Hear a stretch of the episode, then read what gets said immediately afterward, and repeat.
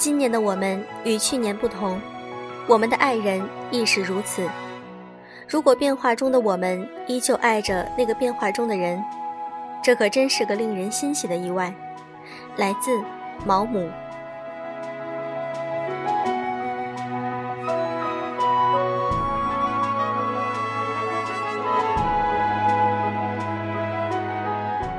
用声音触碰心灵，各位晚上好，欢迎大家收听优质女纸必修课，我是小飞鱼。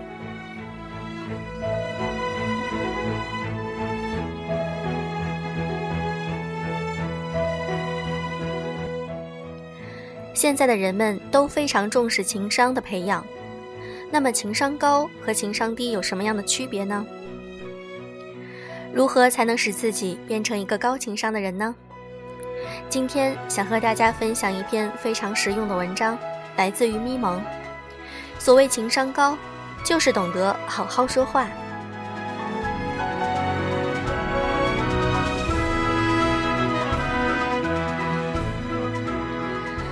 真正的情商高，不是虚伪，而是温暖。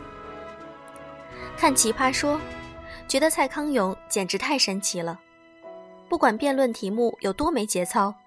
他都可以讲得很高尚，不管对方多么屎尿屁、黄赌毒，他都能巧妙地拗过来，回归文艺和优雅。他的用词永远柔软，姿态永远轻盈，永远显得对方很傻。要是我也像他情商这么高，这么会说话就好了。跟朋友讲起这件事，他们都说：“你自己就很会说话啊。”你是难得的既真性情又情商高，不是吧？我成天脏话连篇、口无遮拦，我也配？但是他们居然列出了很多条我会说话的证据，不服不行。所谓情商高，确实就是懂得好好说话。要怎么说话呢？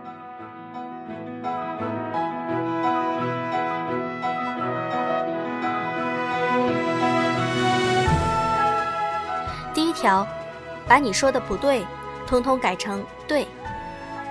我有个朋友最喜欢说不，不管别人说什么，他先说不，不对，不是的。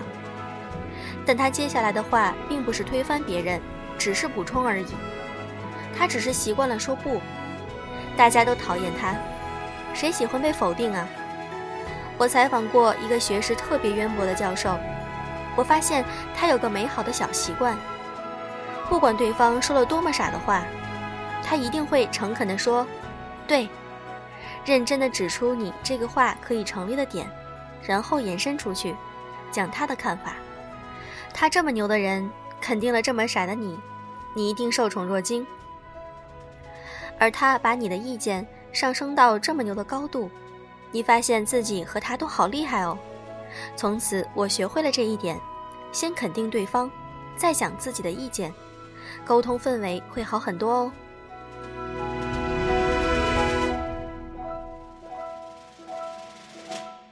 二，说谢谢的时候加上你，或者加上对方的名字。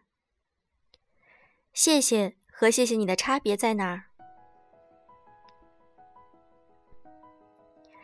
谢谢是泛指，而谢谢你是特指，更走心。对于陌生人。你说谢谢你，对于认识你的人，加上对方的名字，会友善很多，很多，很多。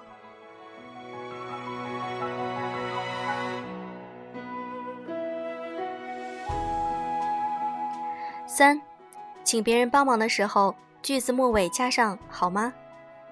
千万不要用命令的语气说话，加上好吗两个字，就变成商量的语气，对方会觉得更被尊重。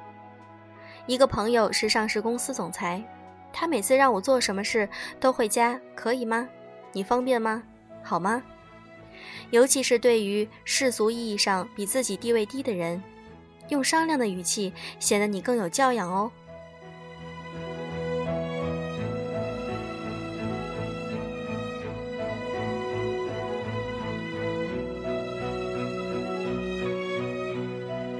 四，聊天的时候。少用我，多说你。蔡康永说过：“聊天的时候，每个人都是朕，每个人都只想聊自己。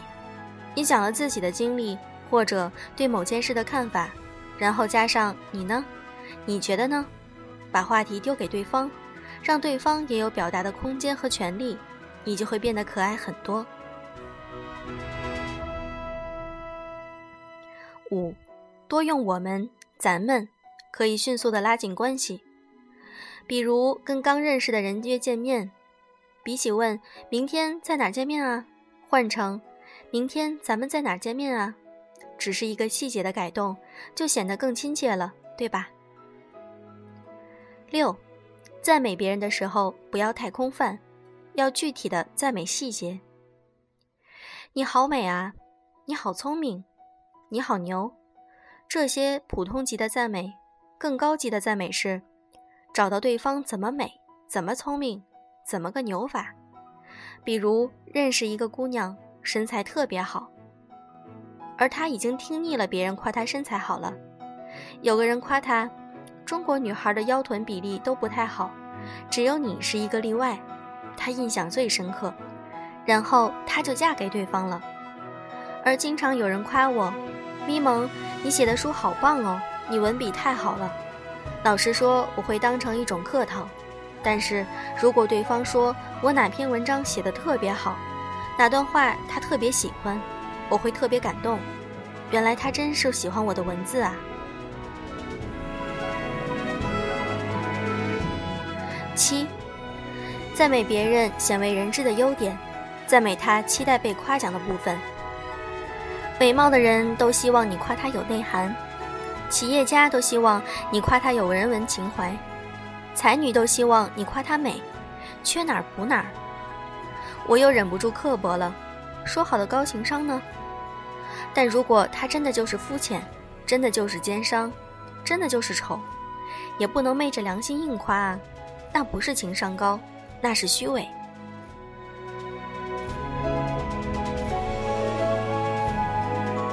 八，用调侃的方式去赞美别人。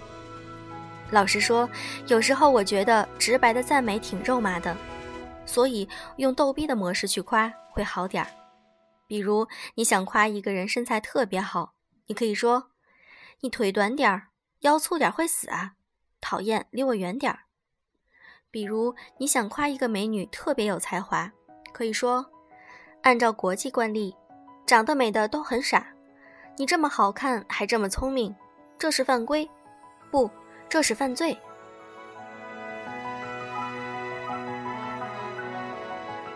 九，当面说对方的坏话，背后说他的好话。情商高不等于不吐槽，朋友之间都不能互相吐槽，那还有什么意思？但是，请你当面吐槽对方，背后说他的好话。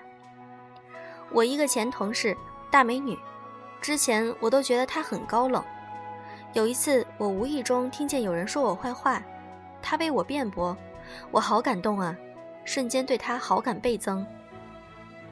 十，你可以嘲笑你的朋友，但不可以嘲笑他喜欢的东西，尤其不要嘲笑他的偶像。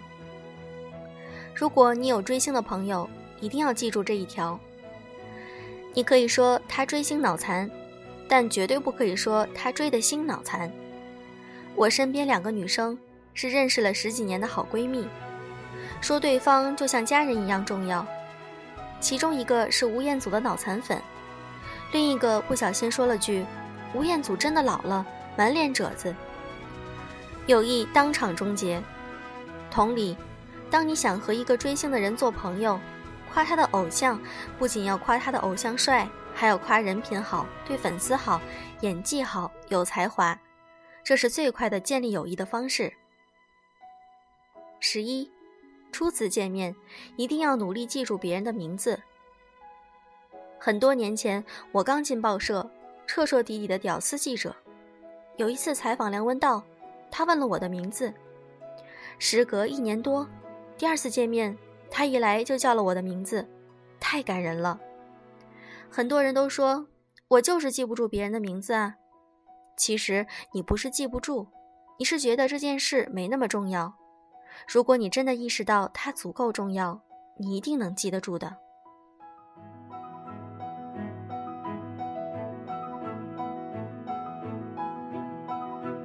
十二，撕逼再激烈，你再愤怒，也不能说真正伤害对方自尊的话。是的，吵架的时候容易说气话，但情商高的一大表现就是不要说气话。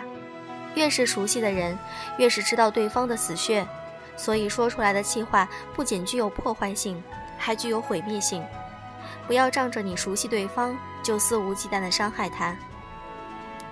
十三，真性情是让你说真话，不是让你说难听的话。你可以吐槽朋友胖，但你不能说他肥得像头猪。调侃和侮辱是两回事，幽默和嘴欠是两回事。直率和轻重不分是两回事。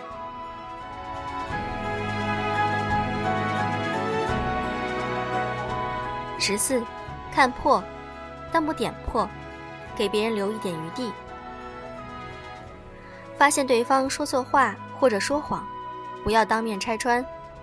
别人背了山寨包来炫耀，没有避免当面戳破。其实买假包已经很心酸了。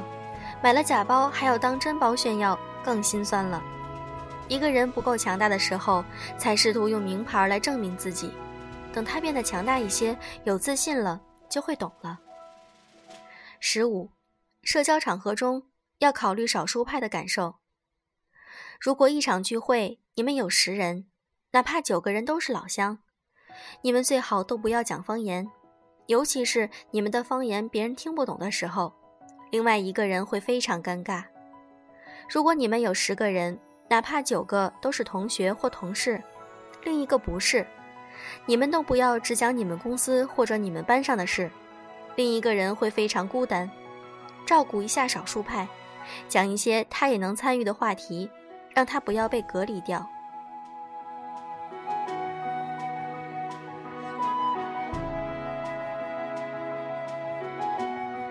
十六。如果你一定要炫耀，请加上你的糗事中和一下。英国人的言行潜规则里专门讲了这一条：如果你想炫耀自己的成功，一定要附送你的糗事，以化解你的成功给别人带来的尴尬，同时预防嫉妒。如果你一定要讲我买了个三万块的包包，请加上刚背出门，朋友问我这山寨包做的挺像啊，A 货啊，得一两千块钱吧。如果你一定要讲我家买了个大别墅，请加上我这个土鳖给楼梯上了蜡，刚搬进去就摔了个狗吃屎。十七，把你明白我的意思吗？换成我说清楚了吗？你明白我的意思吗？你听懂我说的话了吗？看上去很正常的话，其实是不妥的，因为它会有一种暗示。你听懂了吗？你能 get 到我的重点吗？如果换成。我说清楚了吗？这样就不是指责了，而是自责了。意思是，如果我没有讲清楚，我可以再重复一次，是不是礼貌多了？十八，把心里的小猥琐说出来会更讨喜。我不认为情商高的人都是圣母圣父，一定大无公无私。但如果有私心，不妨直接说出来。如果有两个苹果，一个小的，一个大的，你想吃大的？有两种方法：直接把小的给别人，大的留给自己，对方会觉得你真自私。如果你直说“我想把大的给你，可是我舍不得”，可以不给吗？你同样是自私，但你自私的很可爱啊。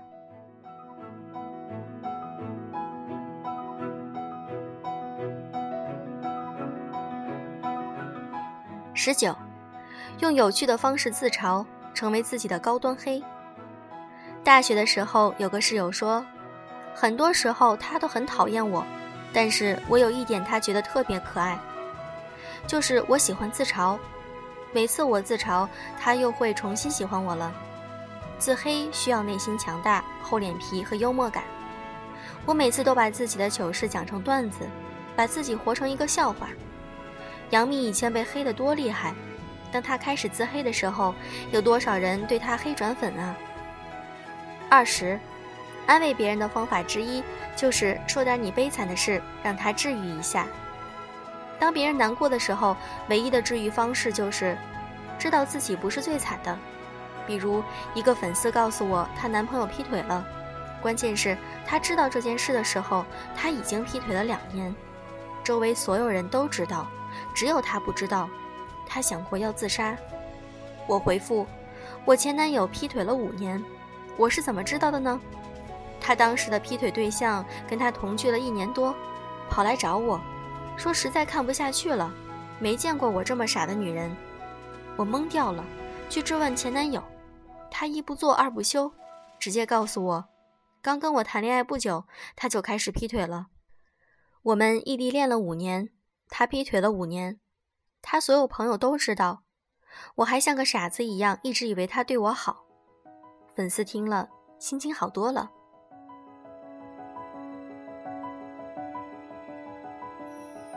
二十一，不要没完没了的讲你的痛苦，痛苦是不相通的。情商高的人会试图最大限度的理解和体察别人的痛苦，他会有同理心，同时他不会要求别人同样如此，所以他不会遇到问题就叨叨个没完，不会把负能量传染给别人。二十二，不要说我早就告诉你了，我就知道会这样。很多事我们提醒过对方，对方还是会做，受挫了、吃亏了、上当了，我们忍不住就会说：“我早就说过。”有年春节，我非要全家去澳门玩，我同学说人很多，我不听，果然人很多。我们过关排队排了五个多小时，我非要自己拿通行证，他说我容易丢三落四，交给他比较好，我偏不。结果我把通行证搞丢了，害得我们找不到地方住，在麦当劳坐了一晚上。那一次我做的每个决定都是错的，都导致了最坏的结果。但是他没有说过一句“我早就说过”，而是陪我解决问题。我对他这一点非常非常感激。从此我再也不说这句话了。二十三。聊天的时候，如果对方被打断了，问一句：“刚才你要说什么？”有时候甚至是我们自己不小心打断对方了，道歉的同时，记得提醒对方：“刚才你提到的是，让对方感受到他说话的被尊重。”二十四，不要每一次谈话你都想赢，你赢了道理，可是会输了感情。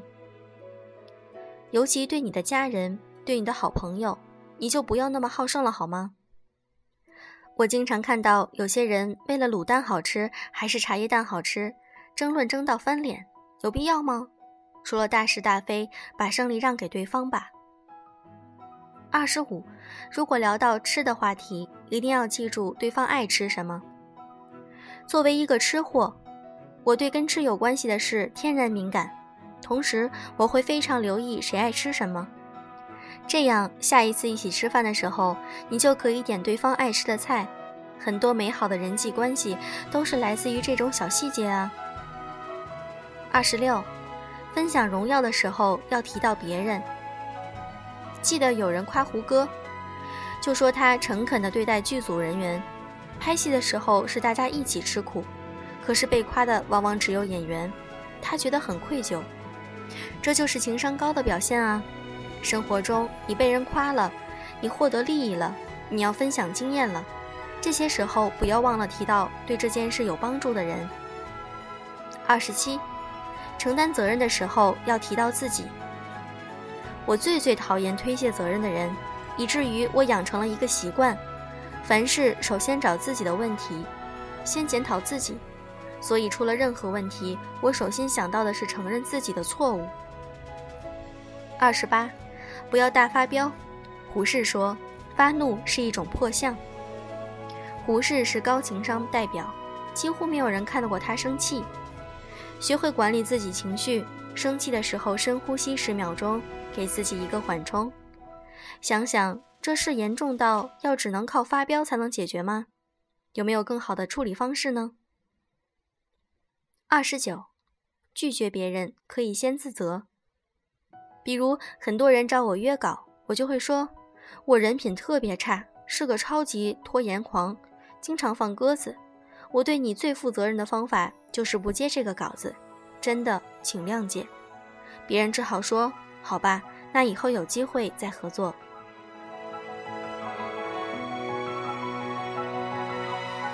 三十，寻求合作的时候，不要总说你想要什么，要说你能给对方什么。经常有人来找我，我想跟你合作一个项目，然后他就会说他需要什么，他想要达到什么样的效果。如果我参与了，他的目标或者心愿就达成了。他忘了一点，你既不是我爹，也不是我妈，我为什么要来帮你完成你的梦想呢？求职的时候也是，很多人总是说我多么需要这份工作，你更需要说的是，你能给这个公司这个职位带来什么，给对方一个选择你的理由。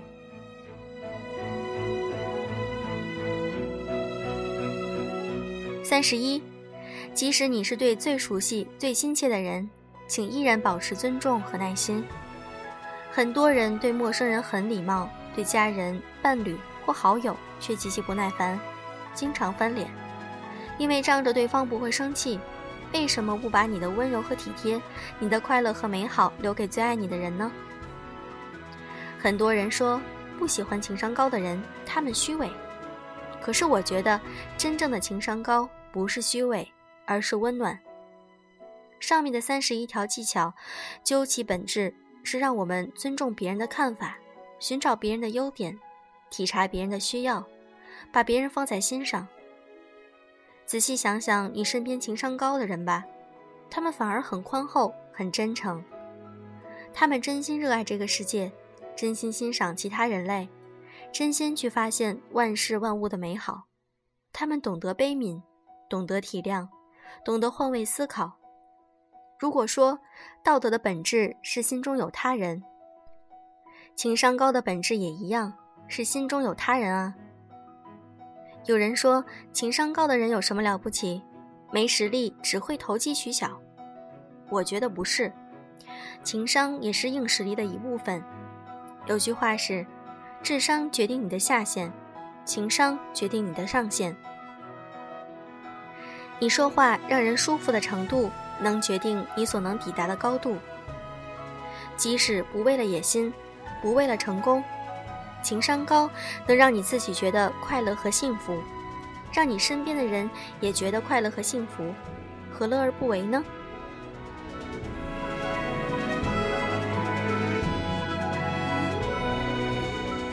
也希望大家能够从这三十一条里学到很多有用的东西。希望我们每一个人都能慢慢的变成情商高的人，既给大家带来快乐和幸福，我们自己也会感到快乐和幸福，不是吗？祝各位晚安。